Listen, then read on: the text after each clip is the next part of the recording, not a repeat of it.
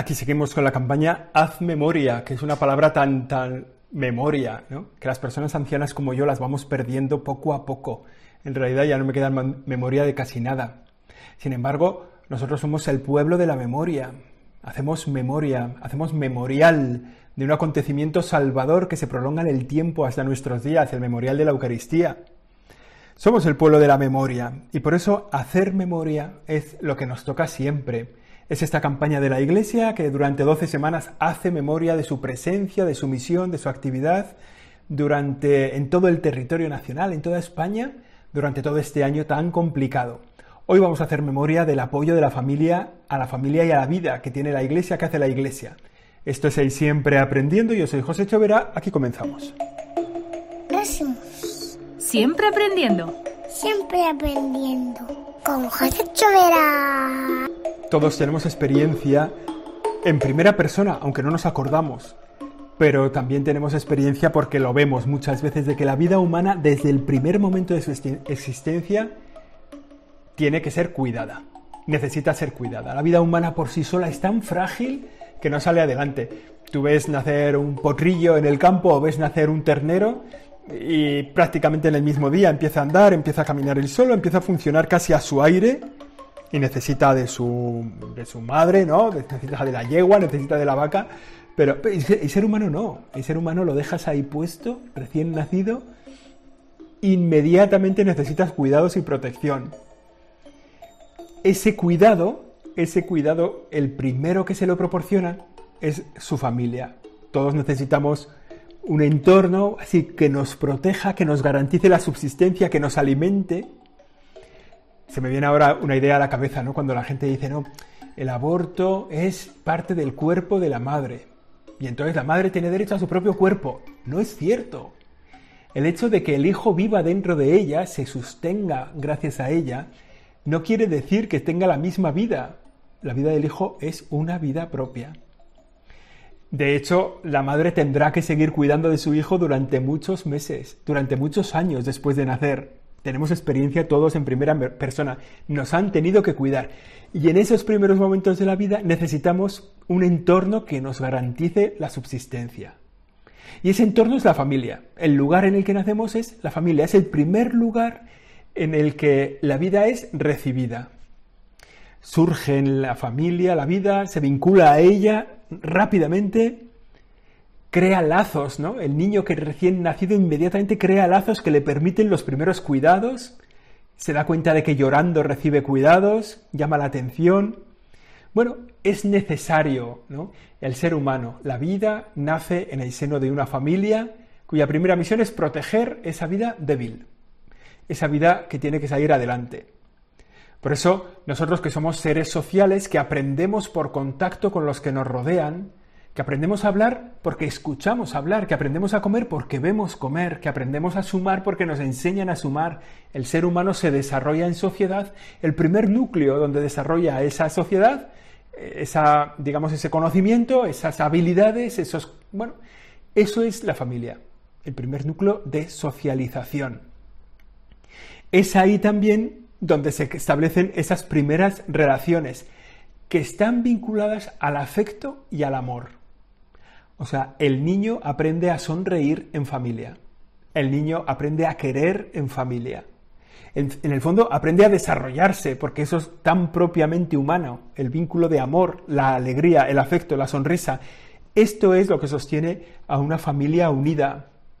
Es tan fácil ver cuando una familia no quiere a su hijo y los problemas que quedan en el hijo por no haber nacido en una familia que le quería.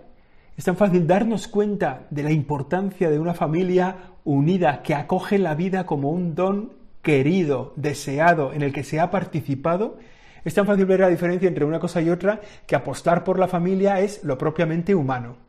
Que todos tenemos no solo derecho de tener un padre y una madre, todos tenemos el deber de acoger a los niños en el seno de la familia con todo lo que se pueda, con toda la, la digamos, con todo el amor, con toda la protección, con todo el cuidado que se pueda. Esos vínculos de amor que se establecen en una familia son los más fuertes que se pueden establecer. El vínculo de amor, o sea, el, darte cuenta de que alguien necesita de ti y tú te entregas, ese vínculo de amor dura para siempre. Lo podéis ver, de hecho, en las madres, ¿no? El cuidado por su hijo, aunque su hijo tenga 7.000 años. Me acuerdo de Nietzsche, ¿no? Nietzsche, el filósofo este, que, después de sacudir a todo el mundo, de hablar del superhombre, de, de tal, le dio un chungo en la cabeza y pasó los últimos años de su vida cuidado por su madre. Que podía haber aplicado lo del superhombre y haberle mandado a tomar viento fresco a Nietzsche, ¿no? Pero pues no, decidió cuidar a su hijo. Ese vínculo es, es, es el más fuerte que se puede establecer, el de una madre con su hijo. Por eso, como la parte más débil de la familia es el niño recién nacido, el vínculo de amor que se establece entre los padres, nosotros decimos que es indisoluble, porque los hijos necesitan un entorno de amor, un vínculo de amor entre sus padres que les proteja en ese momento, en los momentos iniciales de su vida y siempre. ¿no? O sea, la unión de la familia genera ese vínculo irrompible ¿no? que mantiene esa relación para toda la vida. El amor sostiene en la familia la entrega de los cónyuges. Se entregan por amor. El amor sostiene la generosidad de los padres, que cuidan de sus hijos hasta después de que se han casado. Los hijos se casan y los padres, sobre todo las madres, siguen cuidándolos, ¿no? Para, enfado, para cabreo de la, de la mujer. Que con su suegra, ya lo dice el Evangelio, que, bueno, es ese vínculo que, sostiene el amor que sostiene la entrega de los cónyuges, la generosidad de los padres, que sostiene la disponibilidad de los hijos. porque los hijos cuidan siempre a sus padres? Por un vínculo de amor. Sostiene esa disponibilidad de los hijos y sostiene el cuidado de los ancianos y de los más desfavorecidos. Fijaos, los vínculos de amor dentro de la familia sostienen todo eso. La entrega de los padres, la generosidad de los padres en el cuidado de los hijos, la disponibilidad, la entrega del marido a la mujer, la mujer al marido, la disponibilidad de los hijos, el cuidado de los ancianos, de los más desfavorecidos, se sostienen en el amor. Cuando se ataca a la familia, en el fondo se quiere destrozar el amor. Se quiere destrozar que los hijos no se, quiere, se pretende que los hijos no cuiden de sus padres, que los regalen. Se pretende que los padres no se hagan, eh, digamos, se entreguen con generosidad a sus hijos. Se pretende que se olviden a los abuelos estamos generando una sociedad individualista. el mercado, digamos, el capital, la política, necesita gente sola, necesita gente sin vínculos. O sea, porque la gente sin vínculos es mucho más fácil de dominar, de controlar. Generas en el fondo a, un, hombre, lo, lo pones sin vínculos y en el fondo lo que le pasa es que se convierte en un empresario de sí mismo y acaba siendo el dueño de su propia vida y entonces solo vive y, trabaja y tiene y se enriquece para sí y no para los demás. Gente sola. Microempresas de un individuo empresario de sí mismo. El individualismo tan, tan ligado al mercado, al mercado capitalista, al, al liberalismo. Bueno. Entonces, nosotros apostamos, la familia apuesta, apuesta por la iglesia, perdón, apuesta por sostener a la familia como ese núcleo de amor, como ese lugar donde se puede ser persona. La familia es el primer lugar de relación para el ser humano. Y dentro de la familia, los hijos son un signo de plenitud de la familia. Hay matrimonios, seguro que todos conocemos, que no han podido tener hijos y que lo viven con dolor, como nos falta algo, porque el amor es fecundo, el amor quiere hacerse visible. El, Hijo, cada uno de nosotros, somos un, signo visible del amor de nuestros padres. O sea, somos un signo visible, eh, digamos, es la unión del Padre y la Madre encarnada para siempre. Eso somos cada uno de nosotros, ¿no? Nosotros somos parte de nuestro Padre, parte de nuestra Madre. Esa unión amorosa entre ambos nos ha dado vida. Por eso los hijos es como un signo de plenitud, y cuando faltan se vive con dolor. Y la familia que, que vive así, ¿no? generosamente abierta a la vida, que sostiene a sus miembros más débiles, como está pasando en el tiempo de pandemia, que busca colaborar en el bien común, esa familia así vivida, así entendida, presta un servicio valioso a la sociedad. Es un testimonio poderosísimo del valor de la vida. Qué gusto da ver familias por la calle que dices, qué bien, qué maravilla. ¿no? Cómo se cuidan, cómo se miran, cómo se ríen, cómo están juntos, cómo juegan unos con otros, cómo... Bueno. bueno, es también además en la familia el, lugar, el primer lugar donde se hace visible o donde se puede enseñar la vida cristiana. Para la familia también, perdón, la iglesia también se siente muy cercana de las familias porque ve que en la familia es donde mejor se entienden, se comparten, se transmiten los, los valores de la vida de la iglesia, ¿no? Esas virtudes humanas, esas virtudes también cristianas, esa enseñanza del papel de Jesús en la vida de la familia. Bueno, por eso es tan importante también para nosotros, ¿no? Una familia unida que se quiere, vinculada por el amor, está claramente abierta o predispuesta a recibir al amor de los amores, que es Jesucristo, que es el Señor, ¿no? Por tanto, tan importante. Bueno, a nosotros además, dentro de la familia, el, cuidado de los pequeños, de los débiles, es también una, un testimonio, digamos, una catequesis que dura para toda la vida. En aquellas familias donde hay una persona pues especialmente débil o que se manifiesta con alguna debilidad, toda la familia se une en torno a esa persona y pasan a ser el centro. Cuando faltan los padres, tener un hermano que tiene una minusvalía o a lo mejor que tiene un síndrome de Down o que tiene, pues que, bueno, de repente toda la familia sigue unida, aunque falten los padres, porque tienen un hermano en el entorno al cual todos cuidan, ¿no? O sea que ahí es, un buen testimonio. Nosotros, ¿cómo vivimos la iglesia? Entendiendo así la familia. Pues entendemos que la iglesia es una familia de familias. La iglesia es una familia de familias. Es el lugar donde se da un vínculo de amor entre familias distintas.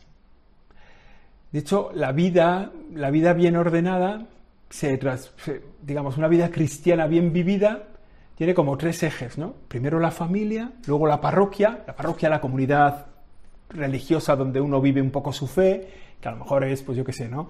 Una comunidad de religiosos de no sé de qué, o bueno, la familia, la comunidad religiosa de referencia y el trabajo, ¿no? Donde uno desarrolla su humanidad al servicio del bien común. Eso es un cristiano en este tiempo. Esos son los tres focos en torno a los que se mueve un cristiano de nuestro tiempo. Por tanto, nosotros entendemos la parroquia como una familia de familias, donde se ven distintos carismas, distintas, distintas personas que sirven de un modo o de otro. Digamos que en la parroquia, bueno, el, Papa Francisco insiste mucho en esta idea, ¿no? En la necesidad de que la familia y la iglesia caminen juntas, porque dan un testimonio del amor que les une, ¿no? La familia hace visible el amor entre sus miembros, los cristianos en la vida de la parroquia, en la comunidad, tenemos que dar eh, testimonio del amor que nos, que nos une, ¿no? Entonces, este es un aprendizaje constante, ¿no? A este podcast le llamamos siempre aprendiendo, es un aprendizaje constante. Necesitamos siempre eh, vínculos visibles del amor que nos tenemos y hacerlo visible, dar testimonio de ese, visible, de ese, de ese encuentro de amor a la sociedad en la que vivimos. Bueno, decíamos ¿no? que, el primer ámbito donde se transmite la fe de la Iglesia es en la familia, ¿no? Ahí se enseña la vida cristiana a los más jóvenes, ahí se vive, se celebra, se anuncia la fe en Jesús. Y esto se hace también en estrecha relación con la parroquia. ¿no? Yo me acuerdo perfectamente que antes de ir a dormir, nuestra abuela nos hacía rezar el por la. Venga, vamos a hacer por la el porlá es el por la señal de la Santa Cruz de nuestros enemigos. Bueno, pues ese era el porlá con lo que nos íbamos a la cama con mi abuela, ¿no? Cuando nosotros teníamos cuatro años, yo creo, ¿no? Bueno, ese es el primer entorno. Después hay un segundo entorno cuando vamos a la catequesis de primera comunión, a lo mejor en el colegio, a lo mejor en la parroquia, cuando vamos a los sacramentos de la confirmación. Bueno, todo eso, la parroquia y la familia nos ayuda en nuestra vida cristiana el apoyo, la memoria que hace la Iglesia en este tiempo de la familia es, en primer lugar, la convocatoria del año Familia Amoris Leticia. El Papa Francisco que ha pedido que hagamos una mirada a ese documento, esa exhortación apostólica, fruto de un de uno de los dos sínodos dedicados a la familia, para que descubramos la belleza, la grandeza de la familia. Este año se celebra el quinto aniversario de esa exhortación apostólica y el Papa crea un año para que le demos vueltas al tema de la familia. Y otro ámbito en el que se está trabajando es también el Día de los Abuelos, la Jornada de los Abuelos. El Papa Francisco ha invitado que el cuarto domingo de junio se celebre un Día de los Abuelos, en torno a la fiesta de San Joaquín y Santana, que como sabéis son los padres de la Virgen María, los abuelos de Jesús, y en esa fiesta, el 26 de junio, se celebra celebrar la fiesta de los abuelos. Que el Papa insiste muchísimo en esto, ¿no? Los abuelos son la gente que mantiene la memoria, que mantiene la tradición, que mantiene la continuidad en una familia. Son además gente débil que necesita el cuidado de los otros, pero que su aportación a la familia no es ni su trabajo, ni su esfuerzo, ni su dinero, su aportación a la familia es el vínculo de la memoria. Bueno, pues el cuidado de los abuelos. ¿no? Año Amoris Leticia, familia Amoris Leticia, también la fiesta de los abuelos. Nosotros cuando miramos a nuestras familias nos encontramos con personas que nos aman y a las que nos vinculamos por amor y que además nos sostienen en las dificultades. Y ese es como un último punto que quería tocar, es cuántas familias han sacado en el tiempo de la crisis económica esta entre 2008 y 2013, 2014, como esos siete años de, crisis económica gordísima, cuánta gente ha salido adelante gracias a su familia. Cuánta gente que se había independizado, gente joven, ha tenido que volver a su casa. Cuánta gente que, por las dificultades de su propia vida no han podido sacar adelante sus negocios, su familia os ha sostenido. Cuántos abuelos se han hecho cargo de los hijos en estos tiempos, ¿no? De los nietos, quiero decir, han ido a los colegios y los han cuidado ellos y tal. Y en este tiempo de pandemia nos ha ocurrido lo mismo. Por tanto, destruir la familia es destruir la red que nos sostiene cuando nos caemos del alambre, cuando perdemos el equilibrio, cuando la vida nos azota, nos empuja, nos arroja y es la familia la que nos sostiene en la vida. ¿Y cuánta gente, por haber perdido a su familia, por su propio empeño a lo mejor, pero también por la alegría esta de que qué más da vivir con uno que con 25, qué más da una mujer que 32, qué más da un hijo que ninguno, por ese alejarse de la vida familiar, pues toda esta gente que se ha encontrado que al caer del alambre no había red y se han estampado en el suelo, ¿no? Con, con grandísima tristeza. Bueno, pues bueno, la Iglesia se empeña por todos estos detalles en cuidar de la familia, en hacer memoria de la familia. Se compromete con esa relación de amor entre personas en las que los niños son protegidos, los padres se entregan con generosidad a los hijos, se cuida a los abuelos. Pues vamos a ver cómo lo podemos vivir nosotros. Ojalá que, vivamos así nuestras familias, que las cuidemos, que las saquemos adelante, que, les pongamos esos rostro todos los días a las personas, ese gran tesoro que nosotros tenemos, que es la familia en la que hemos nacido, como decimos siempre, y la familia que nosotros hemos formado. Pues además de darle gracias a Dios, le pedimos a la Iglesia que siga cuidando de cada una de las familias. Esto ha sido el siempre aprendiendo eh, de esta semana. La semana que viene volveremos solo si Dios quiere. Siempre aprendiendo. Siempre aprendiendo. Con José Chovera.